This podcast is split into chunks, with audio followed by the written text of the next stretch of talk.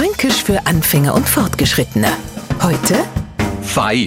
Das haben wir fei denkt. Ein Wörtler ohne das in Franken gar nichts geht und das ist fei schön. Wir Franken brauchen Fei, wenn wir was besonders betonen wollen. Das ist Fei wichtig. Manchmal hauen wir auch ein Fei einfach so ohne besonderen Sinn rein. Das war Fei schon immer so. Die Anna sagen, Fei hätte mal fein geheißen und Fei ist übrig geblieben. Andere sagen, das kommt aus dem Lateinischen. Aber uns Franken ist es Fei wurscht. Hauptsache wir haben ein Wort, das Nicht-Franken garantiert niemals richtig in einen Satz einbauen könnten. Mir Fei schon. Fränkisch für Anfänger und Fortgeschrittene. Täglich auf Radio F und als Podcast unter radiof.de.